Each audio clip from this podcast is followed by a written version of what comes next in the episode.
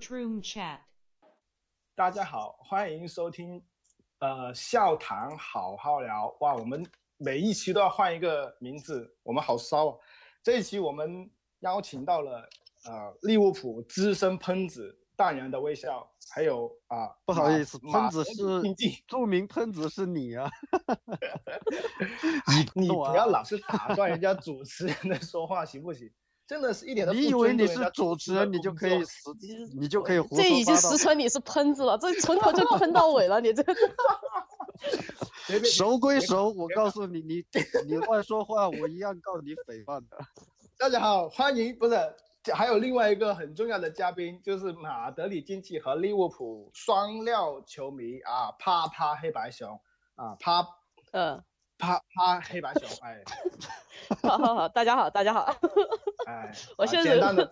对 简单的打个招呼，哎，我们就直接开聊了，啊，我一个我这个人主持风格都是这么直接啊，啊，首先啊不可避免，我觉得不可避免，直接第一个话题我们就来劲爆的好不好？亨德森怎么样？啊，有没有想法？两位啊，微笑先谈谈你对亨德森的爱与恨吧。嗯呃觉得这，我亨德森能上吗？我哼很强啊，没啥说的，我哼牛逼，没了。你觉你觉得你觉得亨德森，你别怂啊，你这个人，你觉得亨德森这场比赛，呃，就应该上吗？应该上吗？我我因为利物浦这不是三连败了嘛，其实很多球迷也好，很多人都好，都会觉得，嗯，是不是真的缺了亨德森之后，整个球队就有点不对劲了，也缺少精神力啊，缺少右路保护啊，各种各种的。然后这一场比赛，啊，这是千呼万唤，亨德森伤愈了。呃，也看到新闻是回归训练了。你觉得他应该直接就上吗？你觉得他应该就就直接就就来了来了，太不可或缺了。这个你说上不上，我怎我怎么知道他训练是什么情况呢？因为其实嗯你说这个问题，我们在上一期那个六十分钟的节目里面已经谈到过，我觉得这里没必要说太多。首先一点，嗯，我觉得，嗯，怎么说呢？中场这场打马德里竞技，其实也说过很多次了，马德里竞技本来就是一支防守非常好的球队，从这点来说，嗯，马竞他比较怵，我感觉不知道阿帕有没有这个感觉啊？就是马竞实际上他在禁区前沿，如果你能快速倒球的话，他实际上是比他前个两三年的时候是更容易暴露一些问题的，因为对，的确是嗯这个样子，对因，为马竞而且他有几个问题啊，他一方面他现在中卫的身高不是太高，而且两个边后卫跟利物浦相比起来，体魄各方面都不见得有优势，而且他整个防守的联动的话，就像我刚才说的，在整个禁区前，如果你能快速倒球的话，实际上他是比较容易产生漏洞。嗯，关于这一点，其实我也有一点疑惑，但是这个我们之后再谈吧。因为你说到了，呃，马德里竞技两个边路的这个体魄问题，我们这个之后我们问到阿帕的时候再继续谈。嗯、我这里是有看到有球迷会说啊，就是因为鉴于，呃，法比尼奥他最近几轮他其实一直在养状态嘛，以赛以比赛来养他的状态，但是实际上的效果他并不算是特别好。嗯，你觉得这场比赛有没有可能利物浦或者说克洛普就会把呃法比尼奥给撤下来，然后让亨德森去顶替这个呃后腰的位置，还是说可能还是维持说我们法比尼奥、呃张伯伦和维纳尔杜姆这样的一个组合组合呢？呃，这一点我记得我好像群里问过你，你好像没正面回答另外一个问题，就是你有没有感觉，就是最近这几场比赛有在为哦，对马德里竞技这个做准备的一些迹象，或者是一些感受呢？嗯，那你觉得具体在哪里呢？嗯，我觉得你单纯从赛程上来看的话，呃，你目前来说要准备那么重要的一场比赛，我觉得，是，法比尼奥这个位置的话，我觉得应该是有意识让他在之前的三场比赛之内找一找感觉，因为嗯。他本来那个整个进入状态的，呃，时间需要的就比较长一点。嗯，但嗯。你说从其他一些过程当中，我觉得可能就前一场，两个边后卫轮换了罗宾罗伯逊的这个 迹象相对明显一点。其他我嗯觉得还是比较常规的利物浦吧，因为很利物浦也很难翻出什么太大的花样。嗯，其实这关于这一点，我倒是挺想问一下啪啪的，因为呃，啪啪也是，我记得他也是这几场也有去现场看的嘛。我其实想比较想知道，就是从你现场观看的这个观感来说，你觉得法比尼奥他的呃状态有没有好一点，或者说有没有什么变化呢？啪啪，怎么说呢？其实和你们感觉差不多。我觉得就沃特福德那场简直就是灾难嘛，然后再算上嗯切尔西那个足总杯，就这两场当时其实看的我觉得真的不怎么行。然后嗯即使是伯恩茅斯这一场，就伯恩茅斯其实这场我个人在现场的感觉是，就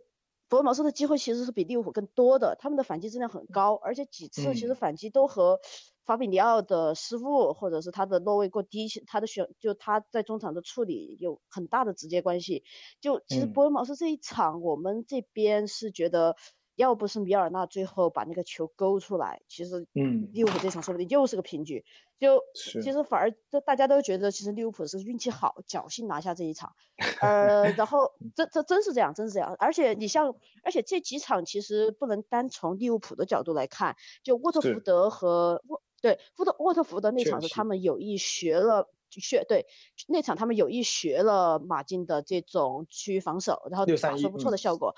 对嗯对对，然后切尔西这场的话，他们呃就虽然利物浦用了一堆小孩儿，然后被打被压制的比较惨，但考虑到就如果不不算两个边的两个小孩儿，就中间尤其是后面三叉戟全部上了以后打成这个样子，我觉得还是不可接受的。就说实话，尤其是整个嗯中路被巴克利力量一条龙拉通，当时三个后卫追他没追上没，错，这这个东西就很很扯淡了，就属于。然后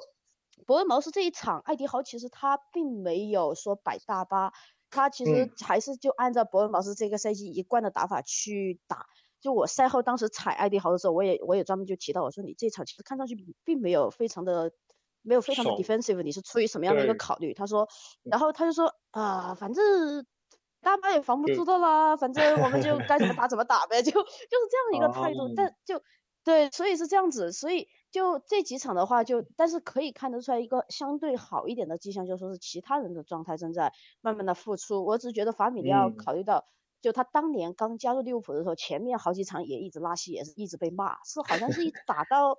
去年是是南普敦还是哪一场，对，差不多一二月份然后的时候才才好一点。对对对，然后才找，就好像是当时他进了一个球，然后才才算是找回信心，找出哦状态。所以我是觉得他这个人，因为语言问题，我们从来没有就是说直接采访过他，但我觉得可能就他这个人就本来就是有一点点慢热，就一段时间如果休息了，然后就很可能需要很长一段时间来找状态。但是他现在在嗯利物浦的这个中场体系里面，其实地位又非常重要。因为我就记得第一场比赛的，就打马竞的那场比赛的时候，就当时把马竞当时就先进了球以后，呃，不就西蒙尼就开始苟了嘛。然后苟的时候，然后利物浦这边压上压上的时候是当罗布和阿诺德两个人压上以后，法比尼奥其实他是要侧后来协助戈麦斯和范戴克的，然后。他，然后同时他还要在中场协助一些，就是说是主调配，其实他的任务是很重的。然后他现在就现在休息完回来，可能如果还想打出那个时候的状态，我觉得从这几场比赛来看可能会有点难。但是怎么讲呢？嗯因为欧冠毕竟是另外一种级别的比赛吧，就就可能不能拿联赛这种来看。利物浦现在你看，如果曼城现在一个不小心，这个星期啪啪两场一输掉。那都，然后下周下周就古迪逊就可以直接去垫队了。你说利物浦他们有什么必要在联赛里面这么拼命？是，这没必要。然后就更多还是说实话，想然后状态。对，对，就是现在其实是有点大保健这种踢法，但是呃，我觉得就球员其实是有点松懈，但是从教练的角度来讲，我觉得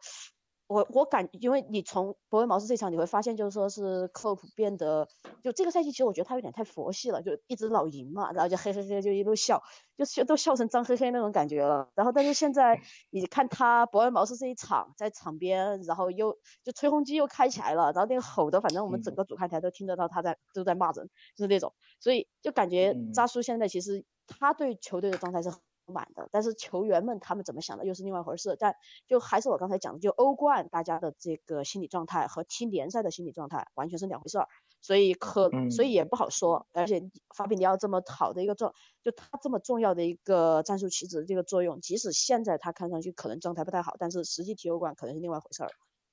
嗯，是是是是是，所以其实其实这个我们还是要看，就是这几天训练的一个状况，是不是？其实微笑，你觉得就是法比尼奥他现在跟呃你比较理想的那个状况的时候的法比尼奥，他缺的是什么呢？呃，我觉得我更愿意从另外一个角度来聊一下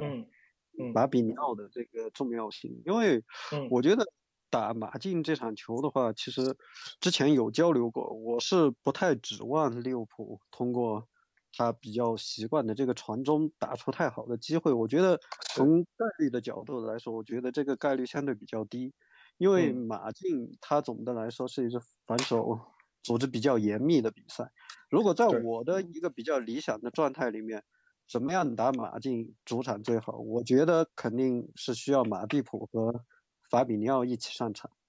因为马竞现在他这个平均身高包括体魄都不占优势的情况下，如果利物浦能在死球的时候有范戴克、马蒂普、法比尼奥三个高个子一起争顶的话，我觉得马竞会非常难受。我不记，我不知道阿基还有记不记得过去利物浦就是逆转多特蒙德那场比赛，包括上赛季打巴萨逆转。的那场比赛，其实定位球都是一个非常重要的环节。是，没错，没错，确实是，确实是这样子。对，利物浦，你单纯说你指望他在这一场球之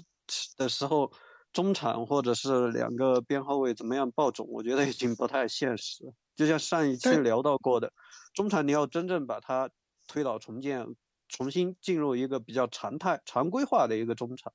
那是需要一个过程和引援的。所以目前来说，就这场比赛，我觉得从我观察马竞来看，我就就像刚才说的，如果我们没办法利用他们禁区前沿这个快速倒球之后能出现的这个空隙远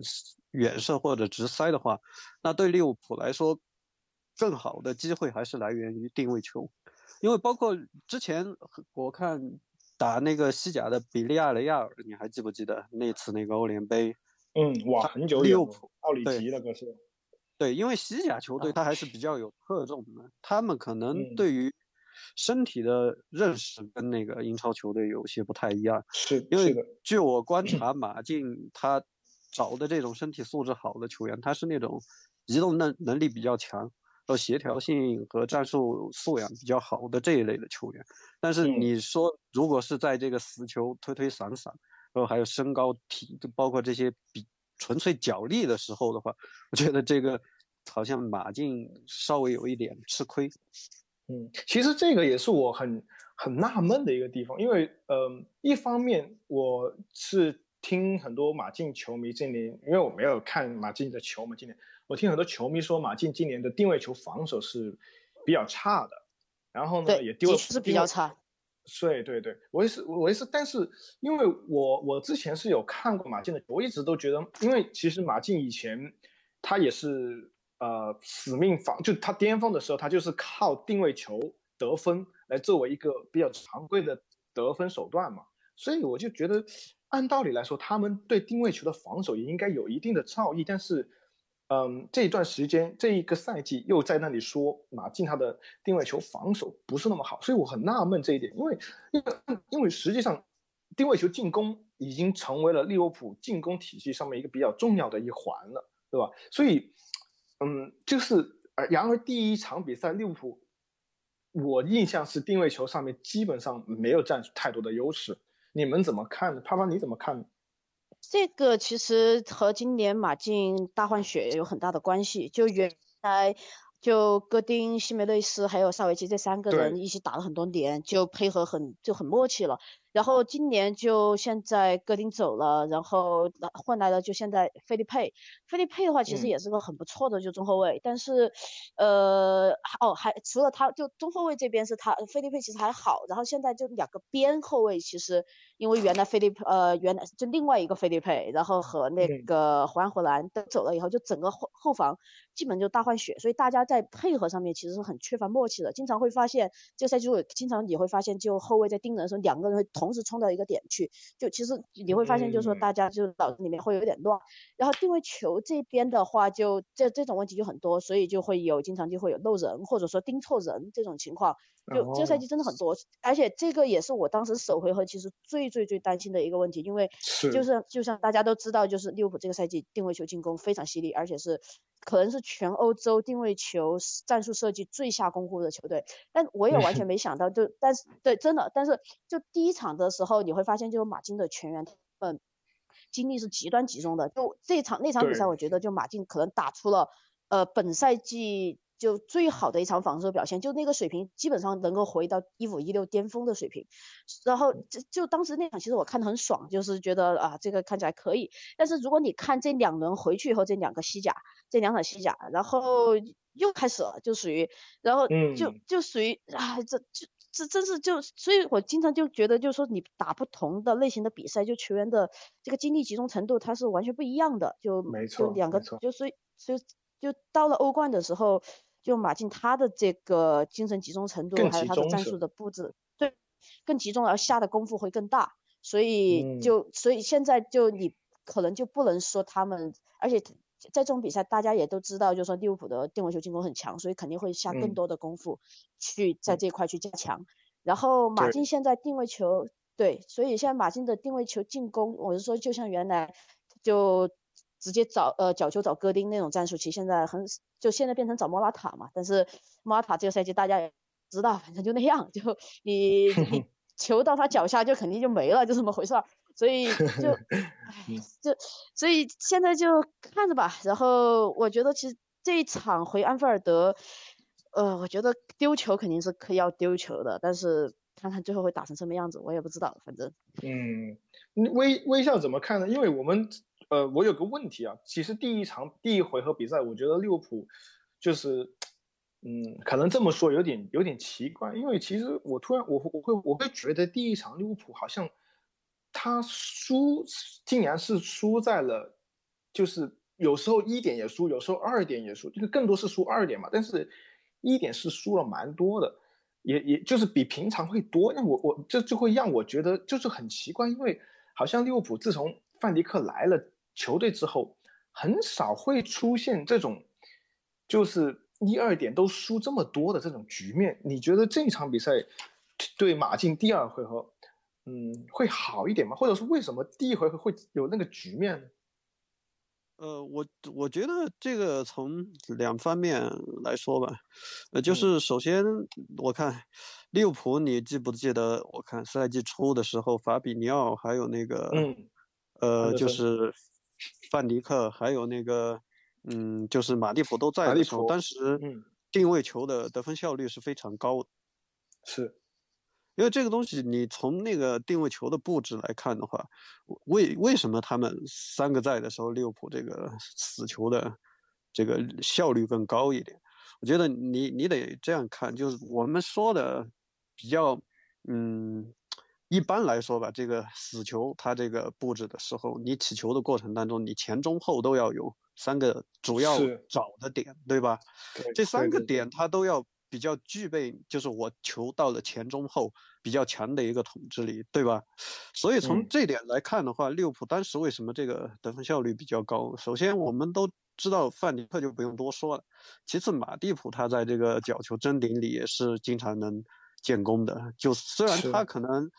整个真顶，他腰腹啊，各方面他没范迪克那么劲爆，但是他对高球落点的判断，还有他天生的这个大高个，对这个本来就高，对他对这个死球的作用是非常明显的。再加上法比尼奥，如果他埋伏在呃马蒂普和那个范迪克中间的话，他是第三个幺九零，对吧？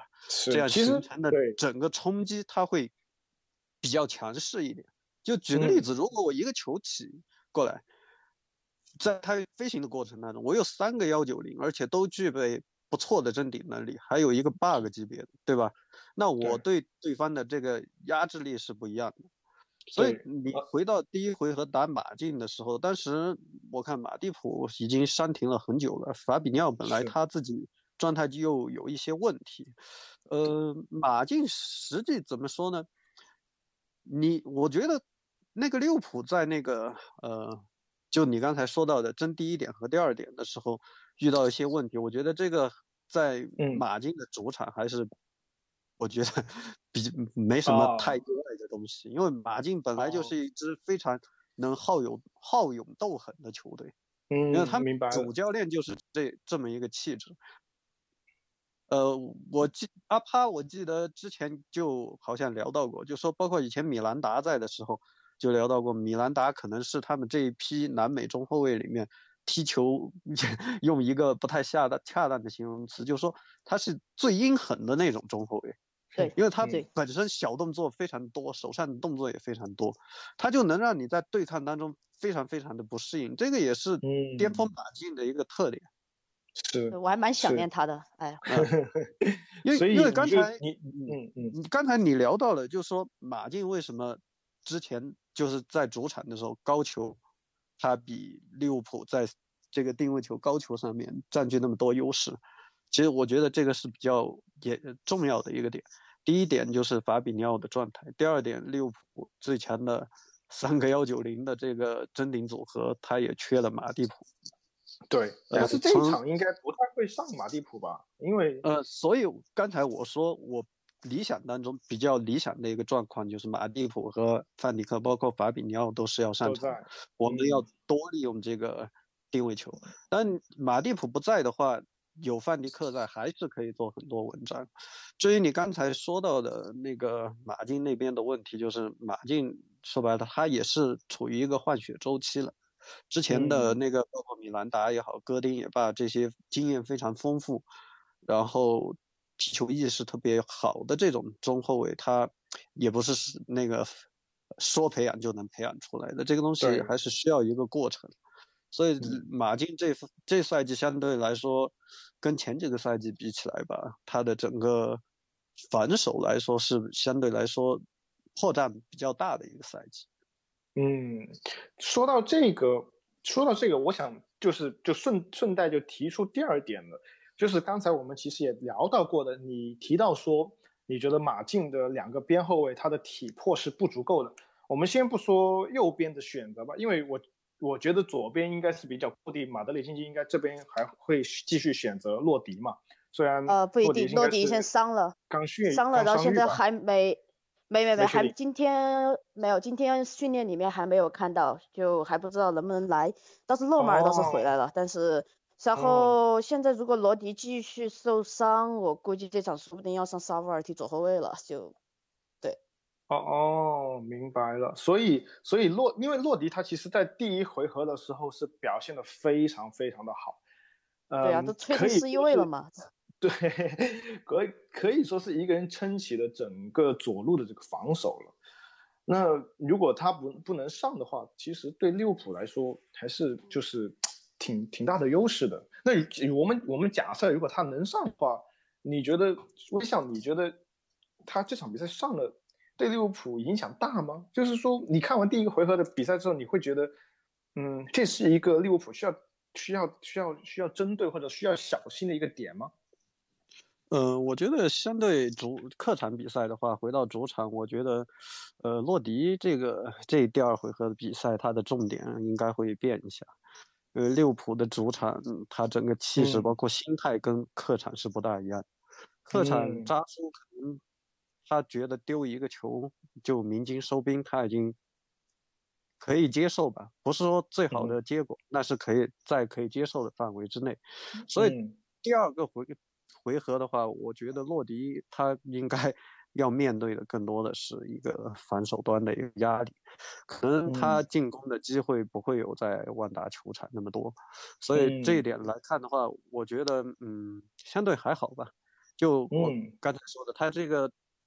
侧重点转换之后，他还能不能同样在反手端拿出那么亮眼的表现？我觉得值得看一看。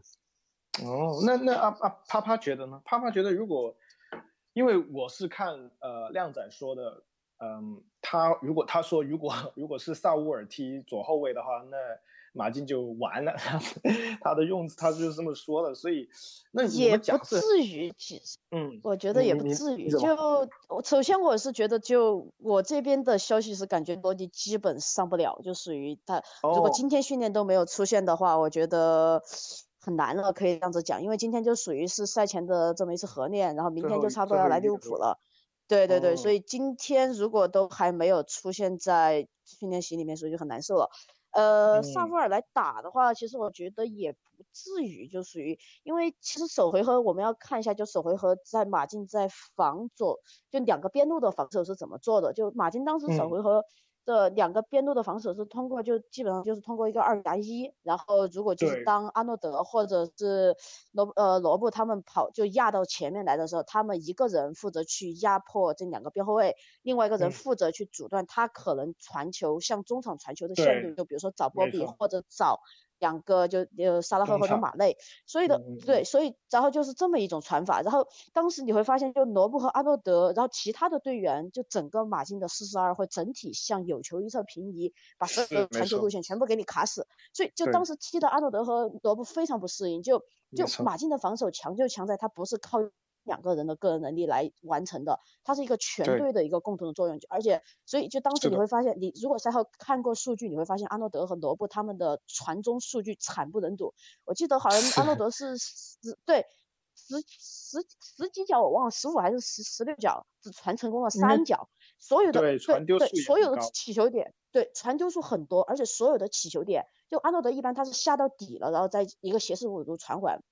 然后那一场比赛，他是所有的球都只能在进攻三区那一条线那里就已经要起球了，他下不到底了，对，他就已经下不了。然后那个地方你传四十五度或者传中其实是没有威胁的，所以马马竞的传球。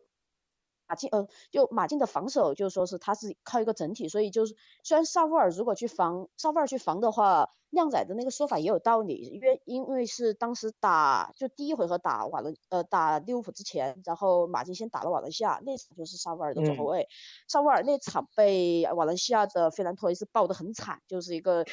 非常有速度，对，就是个速度型的边呃边路突击手，被打得非常惨。然后，嗯，当时就在说，如果这个表现对上利物浦，可能要直接被打出屎来。但是利物浦这边的情况又不太一样，就瓦伦西亚那边的话，他的边路突击，像费兰托雷斯这样的球员，他是可以在很后场的地方拿到球，然后直接就向前突击，因为他有终结能力。然后他就有，然后他他在觉得前方有大量空间的时候，他不需要其他人为他做配合，直接就拿着球就走，然后利用自己的速度优势，进一步的扩大自己的空间优势，然后他就可以打得出来。但利物浦这边呢？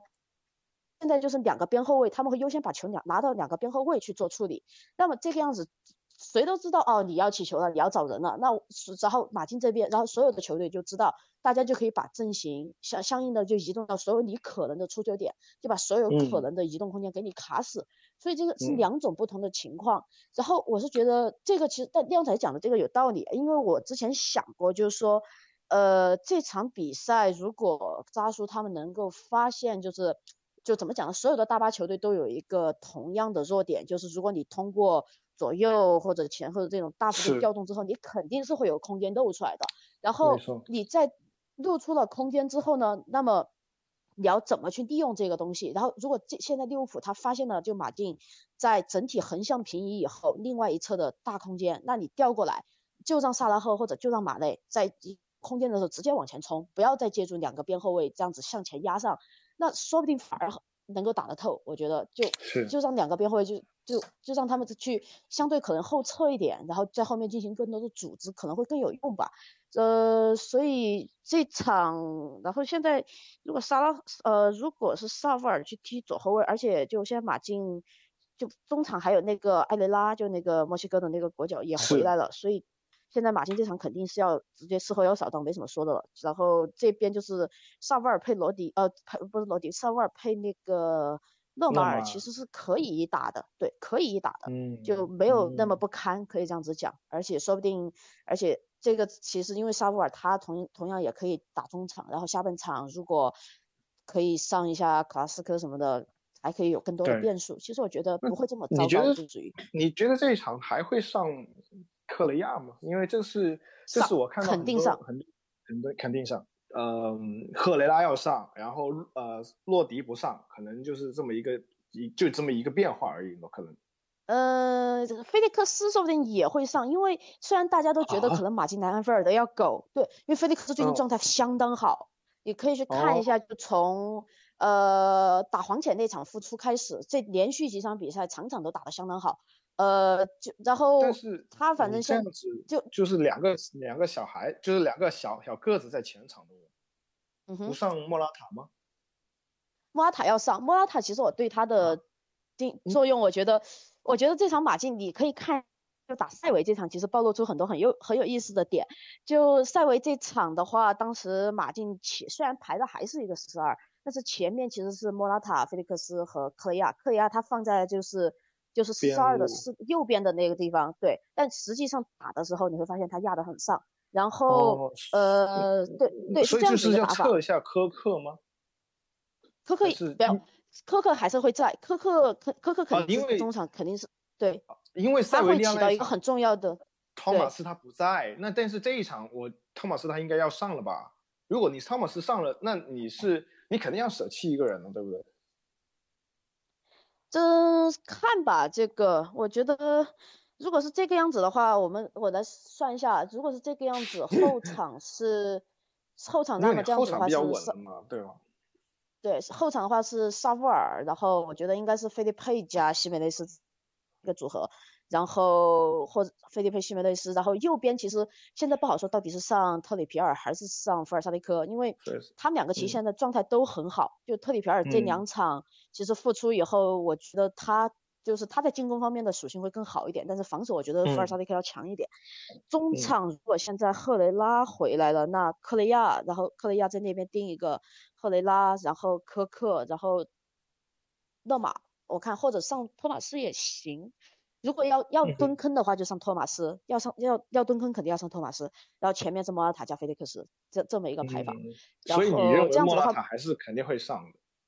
对，莫德塔就他虽然进不了球，虽然我们骂他是双路之星前锋，骂 就骂得很惨，但是他在他其实他的战术作用是非常明显的。就他在上场以后，他你不可能不防他，作为一个这种五千万级，再怎么也是个五千万级别的前锋，他至少他就嗯已经把范戴克这个点就相当于是对掉了。对掉了以后呢，然后菲利克斯是一就其实大家都知道，就是个人能力非常强的这么一个就小个子突击手，他和科雷亚两个人其实会对就不管是马蒂普还是戈麦斯，都会对另外一个人造成极大的压力，可以这样子讲。然后我觉得如果是戈麦斯的话，还可能还会像第一回合那样被克莱亚给爆掉，所以这场我也觉得可能会上马蒂普。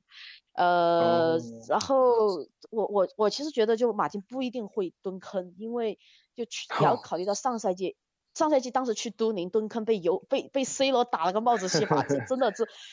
对死奇耻大辱。今年不可能再犯这样的错误了，就哦哦，